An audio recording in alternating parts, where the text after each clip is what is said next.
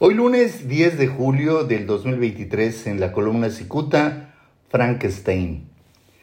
Calificada por la mayoría de los expertos como un auténtico fenómeno, la senadora panista Xochitl Gálvez Ruiz emergió de repente como la opción presidencial más viable para la oposición y el propio López Obrador le dio vida a Frankenstein Gálvez. El martes de la semana pasada dijo que es la candidata de la mafia del poder. Hágame favor. Para información de quienes lo ignoran, Xochitl Gálvez obtuvo un amparo judicial que le ordenaba al presidente López Obrador permitir el derecho de réplica a la senadora. Días antes, durante una de sus conferencias, el presidente refirió que Xochitl Gálvez habría dicho que retiraría el apoyo a los adultos mayores y esta declaración indignó a Xochitl Gálvez.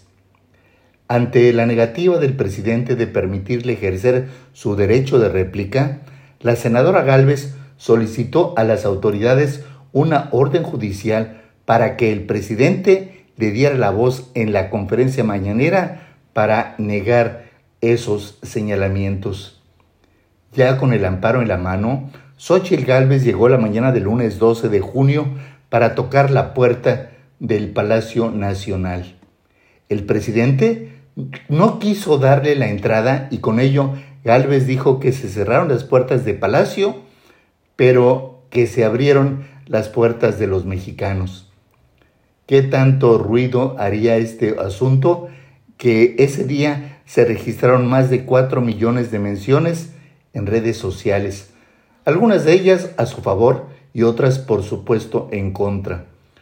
Lo destacable del tema es que desde ese día Xochitl Gálvez llamó poderosamente la atención de los atolondrados opositores. El propio presidente debió preocuparse porque el posible candidato opositor lo consideraban un bocadillo.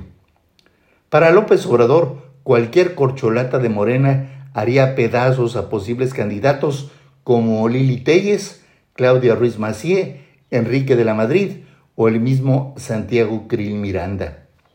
Nunca supuso el presidente que al negar la entrada a Xochitl Gálvez, lo que hacía era crear un Frankenstein que ahora mismo se observa muy peligroso. Y es que en un posible escenario es fácil suponer que Gálvez aplastaría a Sheinbaum en un debate. Eh, las tablas de la senadora y su lenguaje coloquial rebasarían con mucho a la impasible, inexpresiva y mm, anticarismática Sheinbaum. El mismo escenario se presentaría con el improbable Marcelo Ebrard y mayormente con Adán Augusto López Hernández, cuya imagen recuerda al finado presidente Adolfo Díaz Ordaz. Los jerarcas de Morena saben que son los positivos de Galvez eh, más que sus propios negativos. Es una mujer de origen indígena que supo vencer las adversidades hasta lograr éxitos profesionales, políticos y empresariales. Porque varias semanas Xochitl Galvez ha sido calificada como fenómeno. A ver para cuánto le alcanza. Muchas gracias. Le saluda Jaime Flores.